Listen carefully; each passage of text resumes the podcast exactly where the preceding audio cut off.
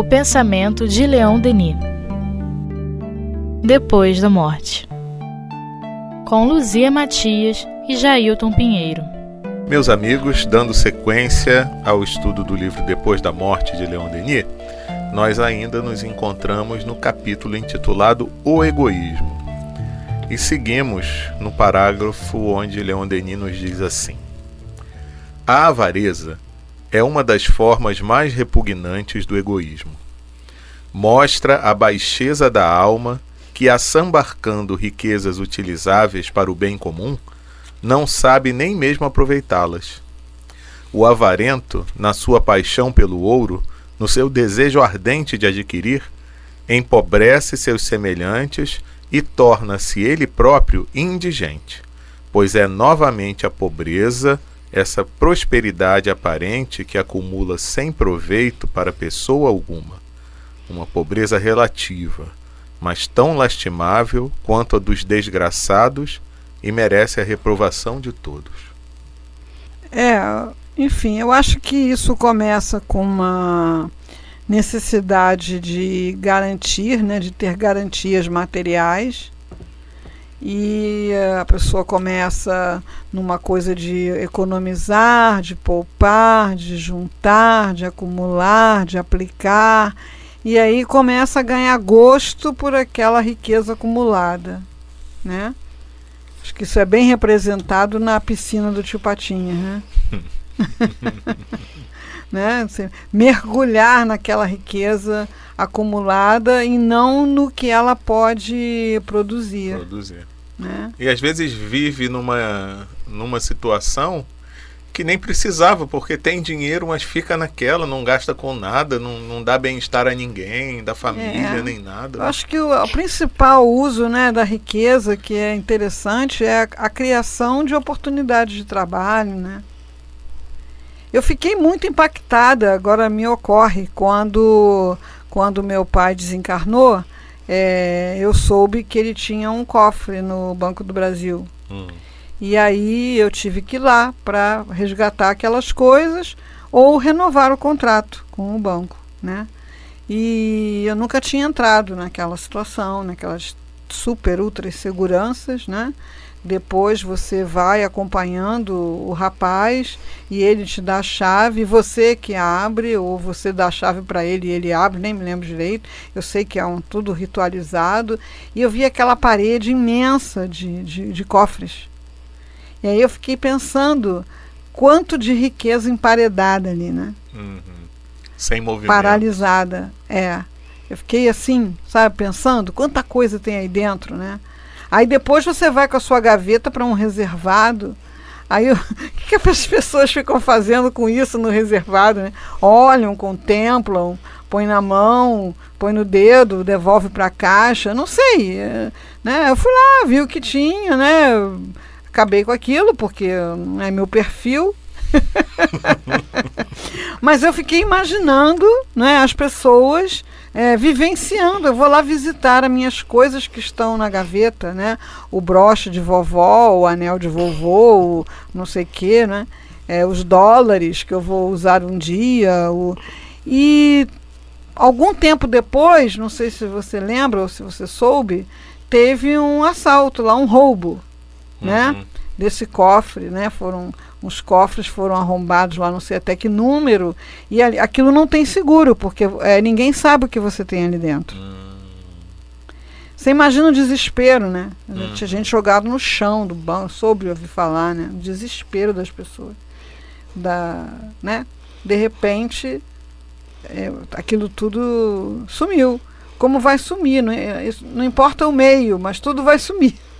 É, Né? é. Então eu fiquei pensando assim, né? Poxa, a pessoa tem lá, digamos, esses bens que ela não está usando, porque eles estão ali guardados. Né? Ela pode, sei lá, comprar uns táxis e dar para umas pessoas trabalharem, né? Ela pode, não é, montar uma lanchonete, ela pode, sim, sim, tanta coisa, né, que você pode fazer para o dinheiro gerar riqueza, não só material, mas vida, né? Uhum. Oportunidade de melhorar a vida das pessoas. Então, o avarento moderno, talvez ele faça isso, né? Ele não põe na meia, ele põe no, no cofre do banco, Uhum. né? E assim, teve uma época nossa que nós vivemos aqui também, daquela hiperinflação, Lembro, em que lembro. muitas pessoas ficavam iludidas com o crescimento dos números, né? Então, nessa época, algumas pessoas não gastavam nada, porque elas colocavam aquele dinheirinho na poupança e no final do mês elas tinham 10 vezes aquele dinheiro. Só que elas tinham 10 vezes aquele dinheiro valendo 20 vezes menos. Mas é uma matemática né, difícil de assimilar né, para boa parte das pessoas. Eu não vou denunciar a idade, não, mas tinha a época do overnight. Overnight, exatamente, o overnight.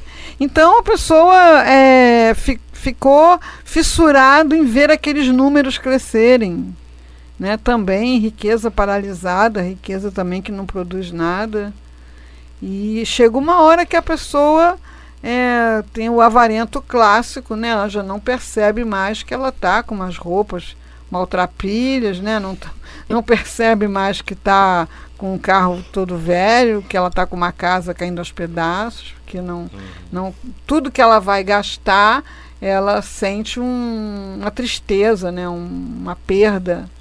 É, alguém me contou uma vez uma história que eu fiquei impressionado, que era esse, vamos dizer, esse avarento ao extremo, que ele tinha uma casa que era até confortável para ele, para a esposa, para os filhos, mas aí ele viu, não é muito, aí dividiu a casa em três, ficou num cubículo apertadíssimo com os familiares para poder alugar as outras duas partes. Olha, Ele não usa a fortuna nem em benefício próprio, Isso. né? Para um lazer. Não, pra, o- até para as coisas mais necessárias. Isso. Conforto mais necessário. é. Enfim, é, é duro. Imagine o espírito de, de- o desencarnado de uma pessoa, nesse caso aí do banco Pois que você é. falou. Imagina. Imagine a agonia que o espírito, que era o dono daqueles bens que estavam ali, caso ele tenha deixado de herança para alguém. Imagina o desespero também, É. né? É verdade. Tudo Quando é uma- vê que os outros vão dar um destino que não é o que ele quer, né? Tudo isso, É. tudo isso. Guardou, guardou e, e não resultou em nada.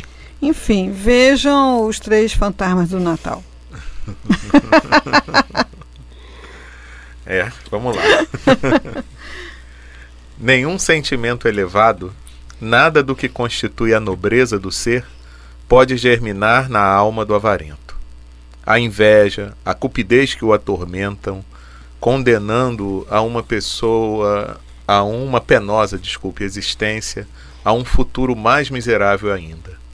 Nada se iguala ao seu desespero quando, além, quando para além do túmulo vê seus tesouros repartidos ou dispersados. É um gentleman, Isso né? acontece. né? Leon Denis às vezes concorda com a gente, né? Pois é. É muito legal. É muito legal. Eu tive a oportunidade de ver a peça O Avarento com o Paulo Altran, pouco antes dele desencarnar, né? E é assim, é o personagem extremo mesmo, né? E depois de tudo aquilo que acontece na peça, em função dessa avareza dele, né? Afinal, ele consegue, a, a filha consegue lá um marido para casar e vai ter um casamento. E, e aí a peça termina com ele perguntando pro futuro genro se o futuro genro vai pagar as roupas dele. Porque ele não tem roupas para ir ao casamento. né? Ai. Vocês que procuram a paz do coração, fujam desse vício baixo e desprezível, mas não caiam no excesso contrário. Não desperdicem nada. Saibam usar seus recursos com sabedoria e moderação. É, porque tem o perdulário também, né? Isso. Então, assim, é o, o personagem oposto ao avarento é o perdulário, aquele também que desperdiça né, os seus recursos com gastos excessivos, absurdos, né, com finalidades puramente egoísticas. E que, infelizmente, a gente teve aí a oportunidade de assistir né, nessas investigações, né, umas coisas estranhas. E é uma coisa, assim, que eu, que eu tenho uma, uma cliente que ela trabalha numa loja de luxo, né? E aí ela me conta lá algumas coisas, né, das pessoas que compram alguma coisa que você passa nesses shoppings de luxo, você pensa assim, pô, ninguém vende nada aqui, né? Como é que essas lojas ficam abertas, né? É, a gente não conhece a matemática, mas uma venda é, paga todas as contas da loja. Hum. Uma única venda. É. De tão absurdo que é o preço né, uhum. das coisas. É, e que, inclusive, está havendo uma crise nessa, nesse comércio de luxo, porque boa parte da, das pessoas que compravam eram ah, os que estavam se, se, beneficiando da corrupção, né? Hum. Que era tudo em dinheiro, dinheiro vivo, né? Não tem cartão de crédito, não tem cheque, era a dinheiro. Então, assim, um custo do, dos objetos, uma coisa absurda. E aí você pega essa mesma importância e você coloca, por exemplo, para ver qual é o custo de uma escola, o custo mensal de uma escola, qual é o custo mensal de um hospital, qual é o custo mensal é, de uma obra social. Aí você vê que um, uma bolsa é, é. seria o suficiente para manter aquela obra, aquele serviço que beneficiar tanto. Então a gente ainda está num, numa zona de muito desequilíbrio né, em relação ao uso dos bens materiais. Isso. E esse desequilíbrio tem como, como base o que a gente está estudando aqui, que é o egoísmo. Né? É. O egoísmo isso... de reter e o egoísmo de desperdiçar. É. Por isso que Leon Denis conclama a gente a seguir o caminho da moderação, né? Da sabedoria, uhum. que é o caminho do equilíbrio. É. Mas a gente chega lá. e ele diz assim: o egoísmo traz em si seu próprio castigo. O egoísta não vê senão a sua pessoa no mundo. Assim, suas horas estão semeadas de tédio. Encontra o vazio por toda parte, na existência terrestre como depois da morte, pois homens ou espíritos todos lhe, lhe fogem. É, interessante, né? Como a pessoa precisa desesperadamente de amigos, né? Precisa desesperadamente de inclusão e ela age de maneira a fazer todo mundo sumir. É verdade. Né? Ai, ai. Pessoa tá, você vê que a pessoa está adoecida de, da, pela solidão. Mas é o funcionamento dela que gera, né? Tanto o funcionamento avarento, né? Aquela pessoa que na hora de pagar a conta do restaurante sempre tem uma dor de barriga, né? ou sempre esqueceu o cartão em casa, ou sempre eh, né, o Estado não pagou. É... Como aquela pessoa não é que é, esbanja de tal forma que você não tem como acompanhar. Isso. Para ficar assistindo aquele espetáculo, não é de, de desperdício, né? Então, é, o egoísmo, justamente a gente está aqui enfocando a questão do uso dos bens materiais, mas o egoísmo em todos os sentidos, né? Aquela pessoa que não tem nenhuma nunca disponibilidade de abrir mão de alguma coisa que quer fazer para estar junto de alguém que precisa, né? Aquela pessoa que não tem nenhum projeto pessoal, que só quer controlar a vida dos outros. Então, o egoísmo ele é altamente repelente, né? É verdade.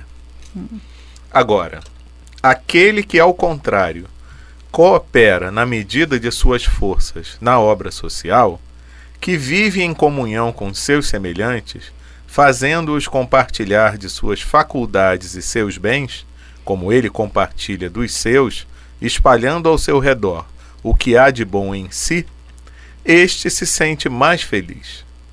Tem consciência de obedecer à lei, de ser um membro útil da sociedade. Tudo o que se realiza nesse mundo o interessa. Tudo o que é grande e belo sensibiliza-o e o comove. Sua alma vibra em uníssono com todas as almas esclarecidas e generosas, e o tédio, o desencanto, não tem poder sobre ele. É.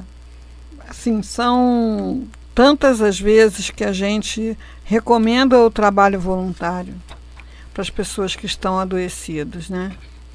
É, porque é uma coisa que a gente tem a experiência pessoal e a gente tem a experiência de ver tantas pessoas, né? Então, se a pessoa está desempregado, arruma um trabalho voluntário. Porque você vai colocar o seu talento em movimento, né? a sua profissão, o seu saber vai estar sendo movimentado. Você vai fazer uma rede de, de amigos de conhecimento e você vai ter o aporte da emoção positiva que é estar no trabalho do bem. Né? Então, enquanto você não arruma um emprego, arruma um trabalho voluntário. É, não para fazer uma barganha, né? Ó, oh, Deus, olha só, eu estou trabalhando aqui, vê se quebra meu galho.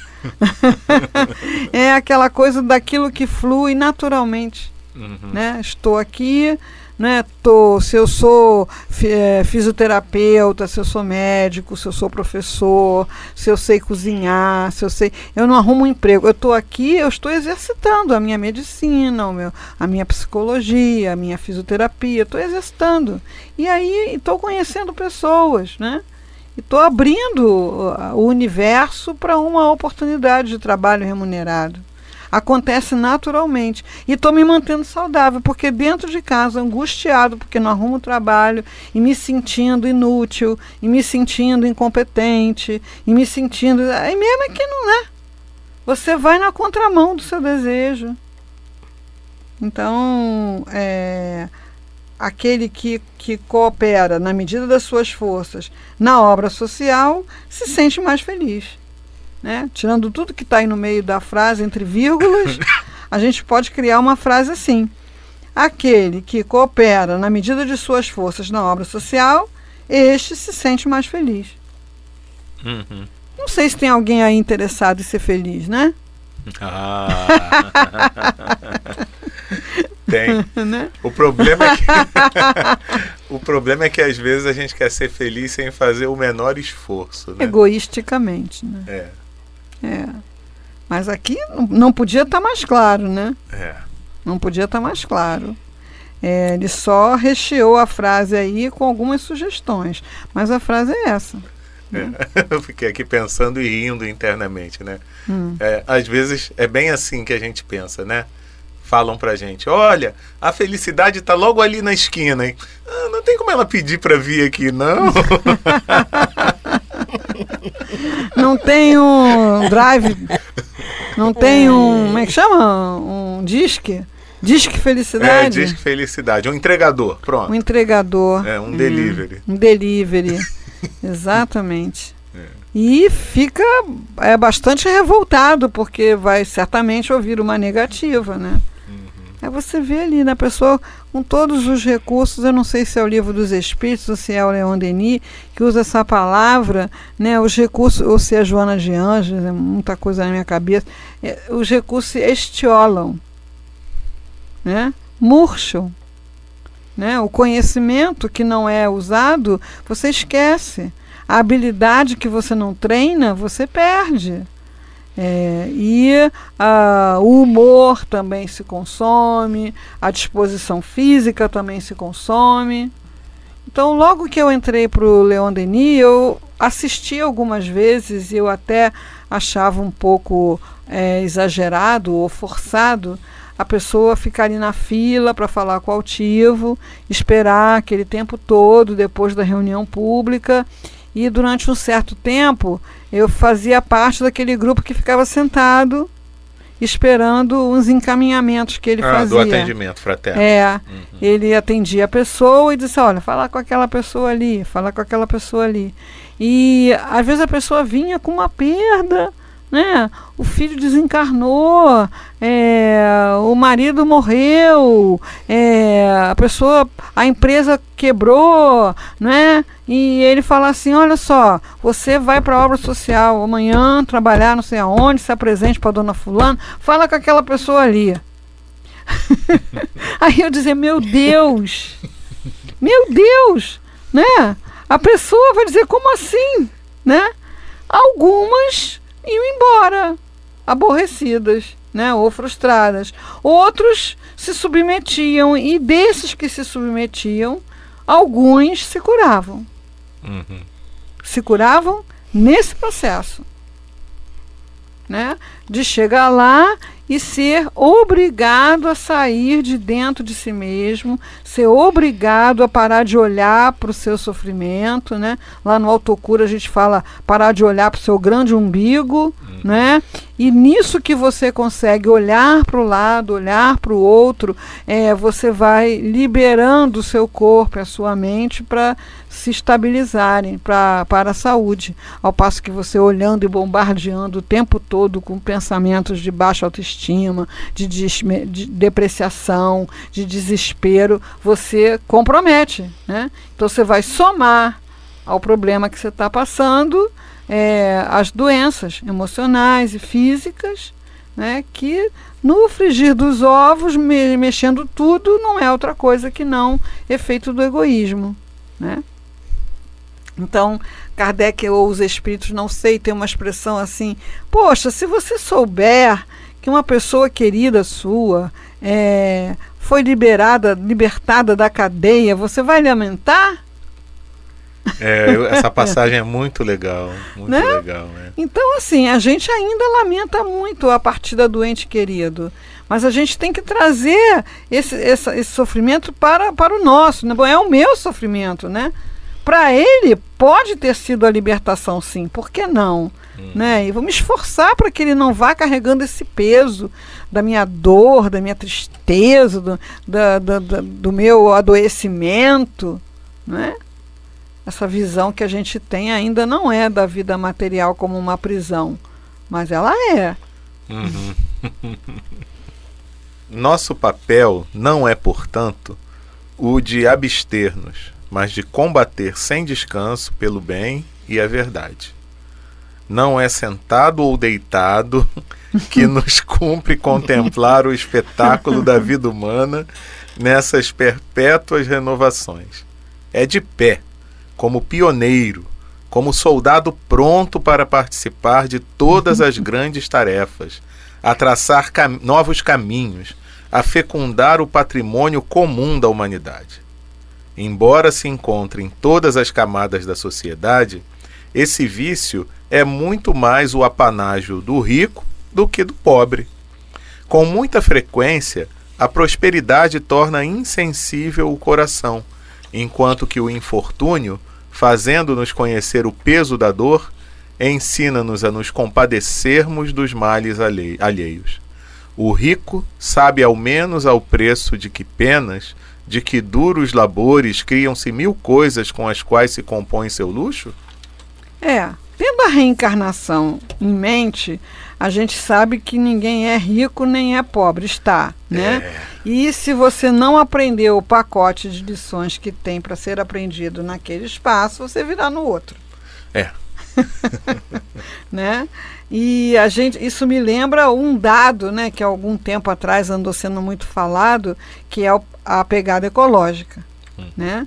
Quer dizer, você num determinado momento do questionário você coloca o que, que você faz normalmente, né? Se você tem água quente, se você tem computador, se você tem ar condicionado, lá, lá, né? E havia esse cálculo no computador que diz o quanto você custa para o planeta em termos energéticos, né? E a gente fica estarrecido, estarrecido. É, ficar estarrecido não é ficar culpado. Uhum, Apenas assim, a gente realmente não tem consciência. uhum. Em tendo consciência, a gente se torna é, mais responsável. Exatamente. Né? Não é que Com- vá abrir mão dessas Não, coisas, do não. progresso, do Não, conforto, não. mas saber usar. Né, ficar dentro das necessidades. Aquele, aquele banho longo, né? Isso. Você não vai ficar é, comprando um monte de inutilidades que vão Isso. gerar um monte de lixo. Isso, deixar o ar ligado quando não tem ninguém É, no ambiente, é. aquelas coisas todas Pois que a gente é, já sabe. né? Aquela compra de alimentos que não vão ser consumidos e vão ser estragados. Então, você ficando mais consciente, você fica mais responsável. E a dificuldade de fazer isso é, passa pela, pela medida do egoísmo, né? Quando a pessoa escuta tudo isso e pensa assim, ah, que se dane. É. É, eu, hein? Como é que é ecochato, né? É. Esses ecochatos tem outro nome, né? É, porque que eu tenho, que diferença eu faço, não é? No, no planeta tem nada com isso, né? É, enfim, isso dá justamente a medida do egoísmo. Então, quando você pensa, por exemplo, agora me vem à mente, né? Tem umas sobremesas, umas coisas que levam uma, uma folha de ouro, uma camada de ouro, sei lá. É? É. Eu nem sabia, nunca comi é, isso não. Né? não. Pois é. Aí você nem pensa, vi. né? Para, não, para o ouro sair da terra. Né? O ouro para ser produzido na intimidade da, da terra, o ouro para ser extraído, né? o ouro que pode ser comprado né, a preço é, não justo daquele que tira. É, a, a, esses países da África realmente, né, onde tem ainda os diamantes, como essas pessoas são exploradas, né? É, caramba, tem que pensar. Né, com o acesso que a gente tem à informação, tem que pensar. Né? Assim, você não pode mais matar crocodilo para fazer bolsa é, crocodilo selvagem, mas você pode criar.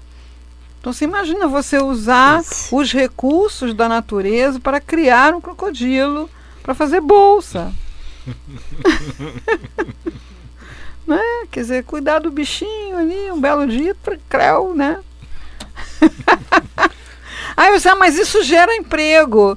Mas você tem. Por que não gera emprego, né? Para coisas né, de maior significado, enfim, é complexo. Mas o nosso trabalho não é resolver o problema do mundo, né? O nosso trabalho é ver aonde é que o nosso egoísmo se expressa e onde que a gente pode ir dando um freio nele, né? É verdade. O rico sabe ao menos ao preço de que penas, de que duros labores, criam-se mil coisas com as quais ele compõe seu luxo. É né? Não. Então, bom, mas eu não sou rico, esse papo não é comigo. né? Então a gente lembra que a questão de ser rico ou pobre, é claro que tem condições que não há dúvida, né? mas há um certo grau de relatividade. É. Não, então, e também a questão de conhecimento. Às vezes você tem acesso a uma informação, mas vale aqui uma observação. Uma, observa uma informação segura, porque hoje a gente vê um monte de informação que de origem completamente duvidosa e que não tem nenhuma veracidade. Uhum. Mas você tendo uma informação segura de que algo que você gosta é produzido às custas de sacrifício de muitos, uhum. né, trabalho de, escravo, isso, de uma exploração cruel e tal, você uhum. tem o poder de não consumir mais aquilo. Sim, sim. E tem opções. Exato. E, e pode ficar sem aquilo sem nenhum problema. É. Exato. Né? Até porque eu vou dizer a você, meu amigo, um dia você vai ficar sem aquilo de qualquer maneira. Não é? é? Melhor ser por escolha, é. porque aí você se adapta da melhor maneira possível Exato. à situação, não é? Então a gente hoje não é tem assim é, a possibilidade de dar uma olhada nos seus hábitos e refletir sobre o custo desses hábitos é, para o planeta, para as sociedades, para os grupos humanos, né? E dizer não da maneira que tiver ao seu alcance. É uma forma de você não ter que reencarnar lá no lugar do escravo é. para poder se sensibilizar é. com a escravidão. É melhor você se sensibilizar com a escravidão sem ter que passar por isso. Porque se for o caso, você vai ter que passar. É. Porque não pode haver numa criação que evolui sempre para a perfeição um espírito que fique permanentemente é, indiferente à escravidão. Uhum. Né? É isso. Então é tá isso. bom. Meus amigos, semana que vem nós continuamos então nesse capítulo do egoísmo aqui do livro Depois da Morte de Leon Denis. Até a próxima semana e um grande abraço.